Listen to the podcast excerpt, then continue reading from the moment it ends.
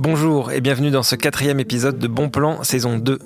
C'est un numéro un peu spécial sur la forme d'abord parce qu'on va sortir du studio et on va retrouver un reportage que j'avais hâte de vous diffuser depuis le cœur de l'été. Sur le fond aussi, c'est un peu original. On ne va pas parler de tomates, de poires de terre ou de côtes de blettes, on va parler des céréales. Parce qu'en fait, les céréales, on peut les cultiver même en ville. Et non seulement c'est faisable, mais en plus c'est l'occasion de préserver des variétés anciennes. On retrouve Isabelle, dans le 14e arrondissement de Paris, qui cultive des céréales dans le jardin de l'association Florimont.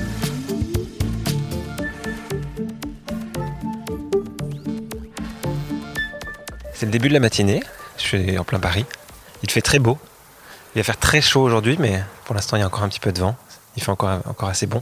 L'association se trouve euh, dans un local qui s'appelle le Château Ouvrier. Tout un programme. En fait, pour y aller, il faut prendre une allée où il y a beaucoup d'arbres. Je vois un cerisier. Il y a plusieurs arbres fruitiers. Et dans ces arbres, vous les entendez, il y a plein d'oiseaux. Bon, j'arrive pas à voir ce que c'est. Bon, n'empêche qu'elle est là, la nature en ville. Ça y est. Bonjour Isabelle. Bonjour, comment ça va? Enchanté. Enchanté. On va rentrer? Allons-y.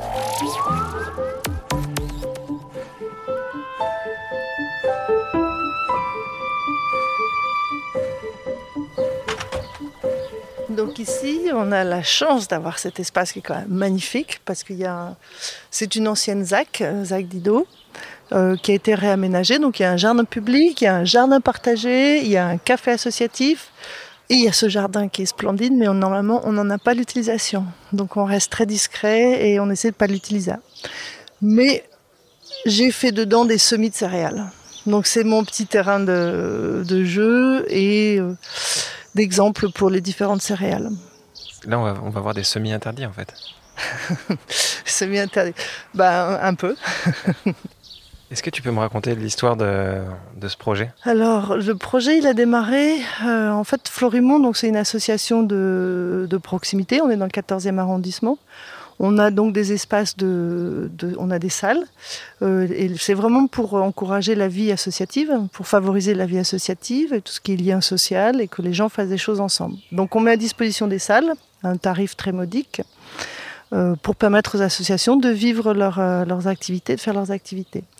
Et nous, de notre côté, on essaye de, de, monter des projets pour que les gens fassent des choses ensemble. Un jour, j'ai dit, mais ce serait bien de faire euh, un peu quelque chose sur la nature, l'environnement et tout ça. Et j'ai proposé de faire des semis de blé, parce que moi, je suis à l'origine, je suis quand même fille d'agriculteur. Euh, et, et, ce projet a rencontré tout de suite une enfin, il a tout de suite connu une dynamique très importante. C'était il y a quatre ans. On est sur la quatrième année. C'est-à-dire j'ai contacté au départ tous les jardins partagés, les jardins publics. Euh, j'ai fait un peu un, inventaire des espaces euh, que je voyais vierges. Euh, j'ai contacté aussi les hôpitaux et tout ça. Et aujourd'hui, on a une, entre 30 et 40 endroits. Donc on s'est dit qu'on allait mener les céréales jusqu'au pain. Donc on a fait, on est allé voir tous les boulangers. Ça, ça va être la troisième année qu'on le fait. Et puis, euh, bah, les boulangers jouent le jeu. Euh, il y en a qui nous amènent leur pain. Donc on, quand on fait ce banquet des pains, c'est assez, euh, c'est super en fait. C'est vraiment très chouette. On va regarder là. Donc ça, c'est du blé de Mars. C'est quoi du blé de Mars? C'est une variété. blé de Mars ardennais. Alors ça, ce sont que des blés anciens. Euh, c'est une association qui s'appelle Graines de Noé, qui fait la, conservation et la reproduction de céréales anciennes. Et après, donc ils sont dans le circuit des, ils font partie aussi du réseau des paysans boulangers. Et c'est comme ça qu'ils qu qu fournissent les paysans boulangers en céréales anciennes. Euh, ils sont dans Lyon et c'est assez passionnant à, à, aller voir parce qu'ils ont une, une grande plateforme où au début, ils font comme ici des petits carrés de 1 mètre carré. Après, c'est des carrés de 6 mètres carrés. Et après, c'est des plus grandes surfaces. La semaine dernière, j'étais dans un jardin à Port d'Orléans, euh, l'oasis de Couffrin. Et tous les blés, là justement, c'est de l'engrain qui est très joli. Et il est en fleurs. Ben, en général, on ne sait pas ce que c'est qu'un blé en fleurs. Enfin, moi, j'en avais jamais vu avant de faire mes petits carrés que je regarde minutieusement. Elles sont de quelle couleur, les fleurs? Alors, ça fait comme des petits. En fait, ce sont des étamines, je pense. Donc, c'est un peu blanc. Voilà. Là, sur un, Un mètre carré, il y a quoi une, grosse cinquantaine de, de plantes, d'épis de, blé. Tu m'as montré tout à l'heure comment on faisait pour épioter euh, du blé. Tu peux me remontrer le geste avec tes mains? Alors, on prend un épi dans les mains, et il vaut mieux mettre des gants parce que ça pique très fort, et on frotte comme ça. Et après, on, on souffle pour que les, les petits, les, la petite paille, la menu paille s'en aille. Voilà. Donc euh, toute l'après-midi, il y a des enfants qui le font et puis des adultes aussi. On demande à tout le monde s'ils peuvent. Euh, parce que quand on récolte une cinquantaine de carrés comme ça, euh, c'est un énorme boulot que de mettre tout en, en grain. Est-ce que c'est des gestes que tu connaissais dans ton enfance ou que tu as dû redécouvrir? Oui, parce que souvent dans les champs de blé, mais d'ailleurs tous les gens le, souvent le disent, on, on, frotte les blés comme ça, on souffle, et après on mange les grains de blé et on fait des chewing-gums. Donc tous les gens qui viennent de la campagne, ils savent ça. Donc c'est vraiment c'est un geste ancestral. Et puis une année, on avait fait un atelier aussi avec euh, euh, au centre social avec famille. Donc il y avait les parents, euh, bon surtout des femmes et leurs enfants. Et justement, on avait fait un atelier faire de la farine. Et toujours, je démarre, même quand je vais dans les écoles, je démarre et je montre aux enfants comment je leur demande de décortiquer un grain de blé pour, pour qu'ils comprennent que c'est pas tout facile qu'on achète dans un paquet. Et, et les femmes qui étaient là, euh, il y en avait différents pays, mais d'Inde, d'Inde et d'Afrique du Nord. Et tout le monde avait ça en commun, d'épioter, discuter autour du blé qui se. Donc, tout, on passé une heure, on a, on a, discuté autour de la table avec des grains de blé à, à, à retirer de l'écorce, dont il fallait retirer l'écorce. Et les enfants, ils faisaient de la farine à fond la caisse avec le moulin. Ouais, donc c'est complètement universel. Ouais, complètement. Le blé, il est partout. Euh, peut-être plus dans certaines euh, régions, mais tout le, tout le Moyen-Orient, euh, tout le bassin méditerranéen, il y a du blé partout. Donc vous récoltez une cinquantaine de carrés, vous les épiotez. Et qu'est-ce que vous faites du grain qui alors, est récolté? Alors avant de les épioter, je demande à tous les jardiniers de m'amener les bottes. Et c'est assez joli. Euh, c'est vraiment beau parce que tous les blés sont par variété, on les met. Après, on les, on les, moi je les garde jusqu'au banquet des pins. Et au banquet des pins, donc on les épiote. Et après, on les met dans des petits paquets. Ça se passe comment un banquet des pains en fait? Eh ben Alors c'est ici, donc la première aile on fait un grand banquet des pains où on expose les pains des boulangers.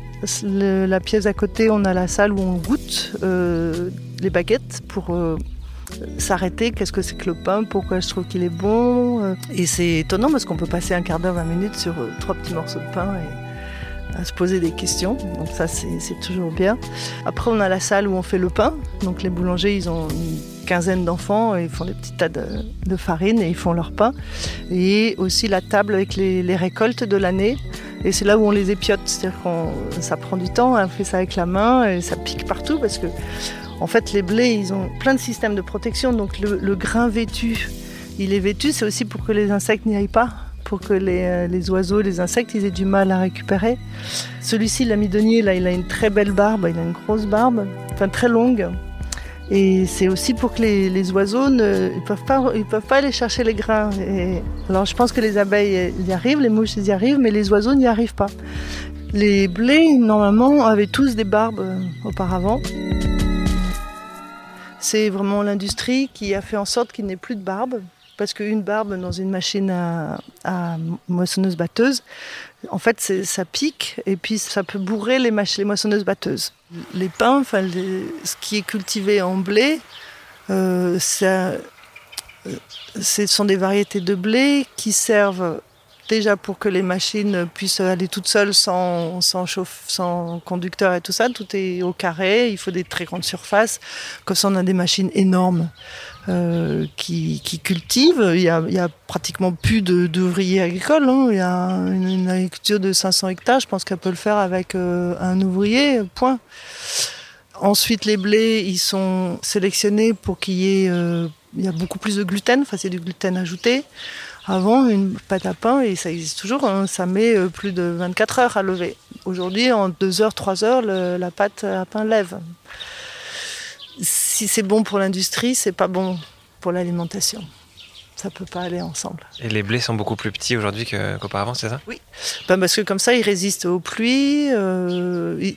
Parce qu'avant, c'est vrai que moi, quand j'étais petite, je me souviens, les blés étaient souvent couchés. On disait les blés versés. Aujourd'hui, c'est très rare de voir des blés versés en pleine parce que la paille a été raccourcie et ils sont tous à la même hauteur. Euh, quand on va chez un paysan boulanger et qu'on voit des semis de, de blé, souvent c'est des blés mélangés parce qu'en fait les, les, blés anciens, ils se protègent aussi les uns les autres. Il y en a qui sont plus hauts, il y en a qui sont plus courts, il y en a qui sont plus gros. Donc ils, ils, ils, versent ensemble, enfin ils se, ils se protègent, ils se soutiennent les uns les autres. Les, blés modernes sont des clones, donc ils font tous la même taille. Donc ils, font tous la même taille, ils sont tous euh, sensibles aux mêmes choses. Et donc on est obligé de, les, de mettre des intrants dedans. Et euh, on a beaucoup parlé des céréales et comment, comment les blés ont changé. Euh, il y a autre chose qui est important, c'est comment on fait le pain. Euh, est-ce qu'on va utiliser ou pas du levain? Est-ce qu'on va laisser euh, la panification lente euh, ou pas? Est-ce que toi, tu arrives à choisir un pain qui, convient à tes convictions politiques ou, ou pas forcément? Oui, parce que maintenant, il y a quand même beaucoup. D'abord, les boulangers ont fait énormément d'efforts. je pense que les, les clients demandent des, des, goûts différents, enfin des goûts ils veulent plus la baguette blanche euh, qui devient torchon le soir. Quoi. Moi, j'ai un pain, je veux un pain qui se garde longtemps, 3-4 jours. J'aime bien le pain sec en fait. Mais euh, la baguette sèche, non. Mais un pain complet sec, euh, c'est parfait. ça me va très bien. C'est quoi tes critères pour choisir un bon pain? Ben, Donc un pain qui se conserve bien. souvent c'est un pain complet ou pain de céréales anciennes. J'aime bien les pains de lin aussi. les mélanges, j'aime assez bien. Donc souvent je prends des gros pains qui est coupé en enfin un morceau d'un gros pain. C'est rarement une baguette. Euh, même si de temps en temps on craque pour une baguette, là, un pain beurre le matin au petit-déj, ça c'est pas mal non plus. Dans les cafés, ça j'adore ça. Donc si on regarde par-dessus le mur, bon, ici ils viennent de faire des travaux, c'est un jardin, c'est un jardin euh, public pour les petits et surtout c'est un jardin partagé. Donc là on voit il y a plein de framboises. Il y a comme une cage là-bas avec des filets. En fait c'était une grande parcelle de de céréales.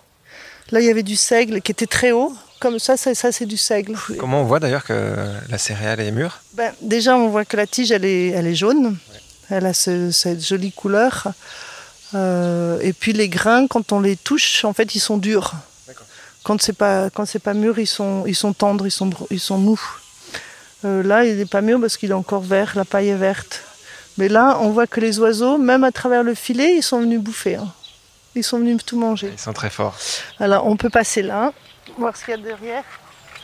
on grimpe au milieu des poivrons et des aubergines. Et donc ici c'est de l'épeautre, comme celui que j'ai cueilli. Donc ils sont tous euh, courbés, ça veut dire qu'ils sont mûrs aussi. Ah oui, c'est ce qu'on dit. On dit que l'épi fait la crosse. Et quand il fait la crosse, ça veut dire qu'il est mûr. Enfin moi quand j'étais petite, c'est ce qu'on disait.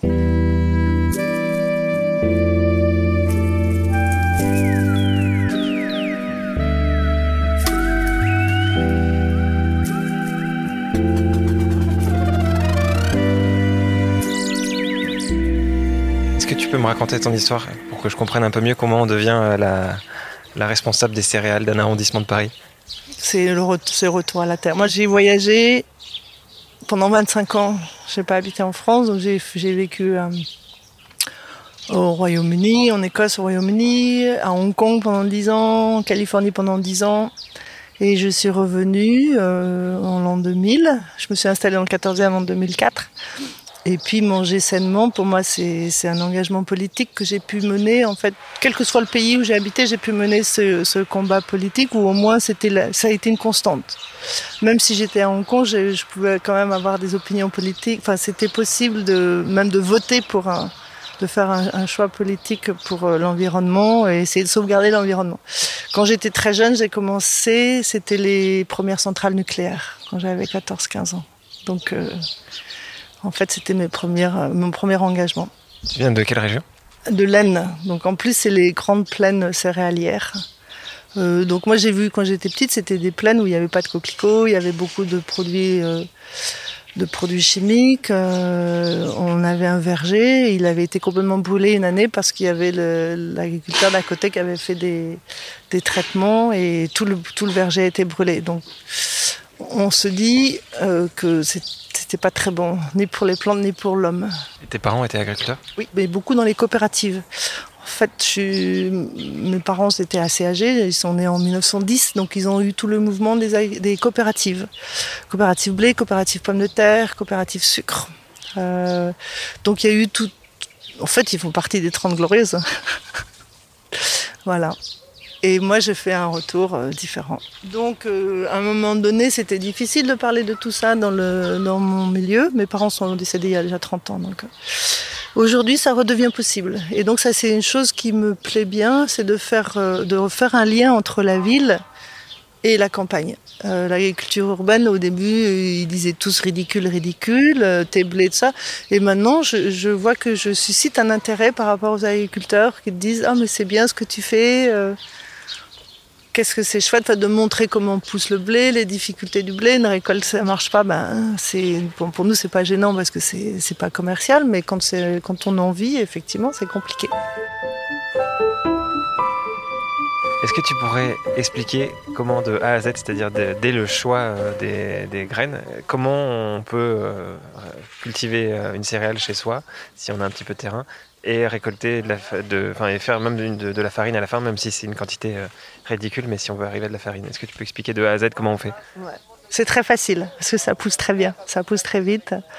En fait, c'est très facile, c'est ce que je dis à tout le monde. Donc, donc j'en distribue beaucoup des grains, pas forcément des graines anciennes parce que bon, ça c'est quand même précieux.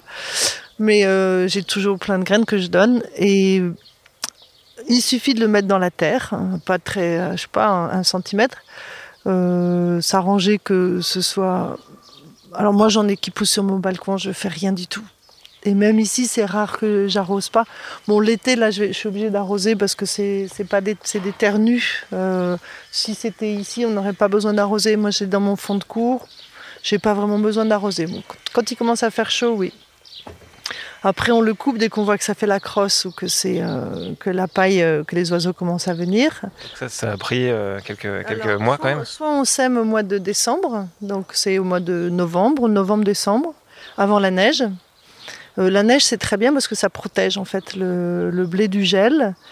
Euh, alors, il pousse pas très vite et puis il se, tasse, euh, il se tasse au sol, mais il peut durer tout l'hiver, même s'il fait très froid, il n'y a aucun problème.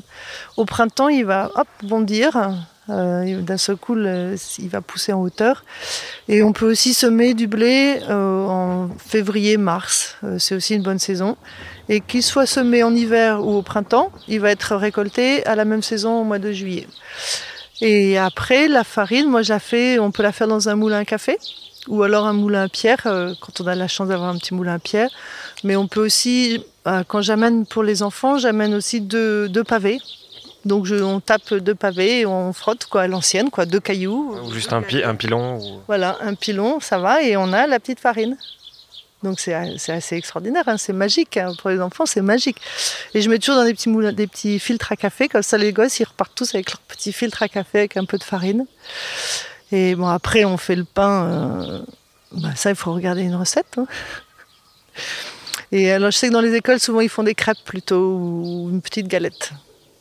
Parce que le pain, après, il faut le faire lever. Ou alors, souvent, ce qu'ils font, c'est en, en classe, ils font le pain à l'école euh, le vendredi et le samedi, ils viennent le cuire ici. Donc on, donc, on voit les gosses qui viennent avec des petits sacs plastiques avec un petit, petit crottin de, de pâte à pain. Et, et voilà, sans ça, on peut le faire cuire dans le four. Opération terminée. Et tu dis que tu en as sur ton balcon et que ça pousse bien? J'ai de l'égilope en plus, le, le très ancien. Il pousse très bien. Je pense que je vais essayer de mettre un peu de blé pour l'année Oui. prochaine. Ah, Cette année, j'avais dans un pot une grosse touffe de blé. Et, et en fait, c'est chouette parce que ça pousse très vite. En une semaine, on voit le, ça lève. Et au début, c'est vraiment intéressant parce qu'on le voit vraiment pousser très vite. Et puis après, quand c'est en épi, c'est quand même. C'est magique. Et après, ça fait la paille, donc on peut remettre ça dans les pots. euh, Ça amène plein d'insectes. Trop bien. Ben non, merci. Moi, c'est surtout. J'adore ça. Je vois ça, je vois ça.